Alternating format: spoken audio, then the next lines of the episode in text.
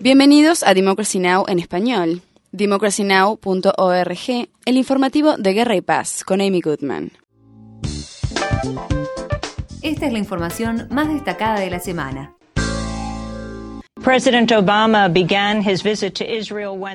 El presidente Barack Obama comenzó su visita a Israel el miércoles con una serie de declaraciones en público en las que manifestó su compromiso con las políticas de gobierno israelíes. Durante una aparición conjunta, Obama y el primer ministro israelí Benjamin Netanyahu hicieron énfasis en su postura compartida acerca de enfrentar a Irán.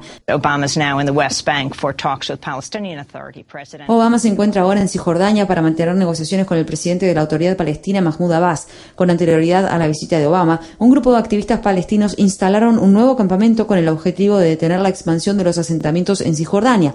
El campamento se encuentra en la zona de asentamientos conocida como E1, que divide Cisjordania y aparta a los palestinos de su propia tierra. Fuerzas israelíes desmantelaron campamentos instalados anteriormente este año. Dirigiéndose al presidente Obama, el legislador palestino Mustafa Barghouti afirmó que las manifestaciones continuarán hasta que los palestinos alcancen su libertad. Mustafa Barghouti dijo: Estamos aquí para reparar la localidad que Israel ha destruido en nuestro territorio. Estamos aquí para enviar un mensaje al presidente Obama. Nuestra lucha, nuestra resistencia pacífica continuará hasta que seamos libres. Es su deber no eludir, sino contemplar la lucha palestina por la libertad. Es su deber contemplar el sistema de apartheid y de segregación de Israel que padecieron sus ancestros. Es su deber decir a los israelíes que ya basta y que la doble moral es inaceptable. Deberán eliminar los asentamientos y Palestina habrá de alcanzar la libertad. Mientras tanto, Líderes mundiales prometen investigar las recientes acusaciones acerca de un ataque con armas químicas que habría tenido lugar en Siria. Ambas partes del conflicto sirio se acusan mutuamente de ser responsables de un incidente en Alepo, a pesar de que no han surgido pruebas de la existencia de armas químicas implicadas. El presidente afgano Hamid Karzai retiró su llamado a expulsar a las tropas estadounidenses de la provincia de Wardak. Karzai había ordenado a las fuerzas especiales de Estados Unidos que se retiraran de la provincia bajo alegaciones de abuso y desaparición de nueve prisioneros afganos. Pero cuando Estados Unidos ignoró la orden, Karzai y las fuerzas de ocupación de la OTAN, lideradas por Estados Unidos, anunciaron el miércoles que habían alcanzado un vago arreglo por un traspaso de control limitado a las fuerzas afganas. Bajo este acuerdo se informa que las fuerzas de la OTAN se retirarán del pequeño distrito de Nerk en los próximos días. Corea del Norte amenazó nuevamente con atacar a las Fuerzas Armadas de Estados Unidos por sus entrenamientos militares con Corea del Sur. Previamente, en el día de hoy, el régimen norcoreano afirmó que podía atacar las bases militares estadounidenses en Japón, posteriormente a que Estados Unidos volara bombarderos B-52 equipados con armas nucleares. Corea del Norte catalogó el vuelo de los B-52 como una provocación imperdonable. Esto es lo más reciente en una serie de amenazas de Corea del Norte, siguiendo el pasaje de una resolución del Consejo de Seguridad apoyada por Estados Unidos en este mes, en respuesta a las pruebas nucleares más recientes de Corea del Norte. En otras noticias, el gobernador de Colorado, John Hickenlooper, ha firmado la legislación que promulga una de las leyes de control de armas de fuego más severas del país. La nueva ley de control de armas limita las recargas a 15 rondas, amplía los chequeos de antecedentes, exige entregar sus armas a los agresores de violencia doméstica y prohíbe la obtención de permisos de porte de armas por Internet.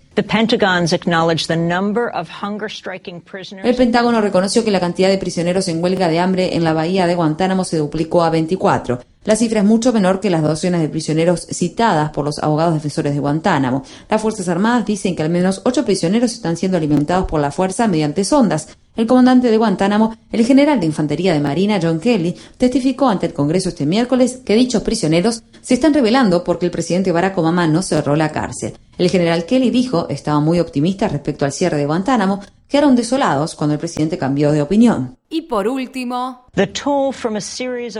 65 personas murieron y 200 resultaron heridas en una serie de ataques con bomba en Irak en el día del décimo aniversario de la invasión estadounidense en aquel país. Fue el día en que se registraron más muertes en Irak en lo que va del año. El grupo Al Qaeda se atribuyó la responsabilidad de los ataques. En Guatemala,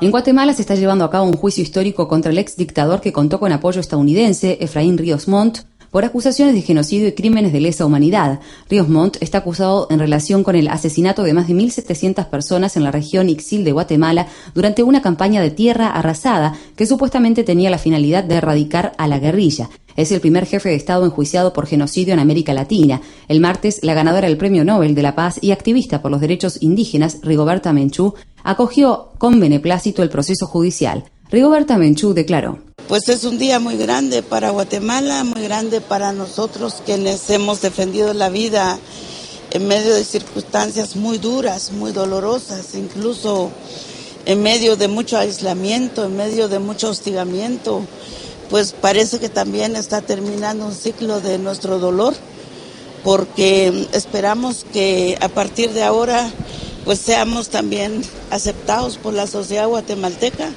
sobre todo esa sociedad polarizada, esa sociedad que carga en sus espaldas el genocidio del pasado. Para mayor información, visita nuestro sitio web www.democracynow.org barra es.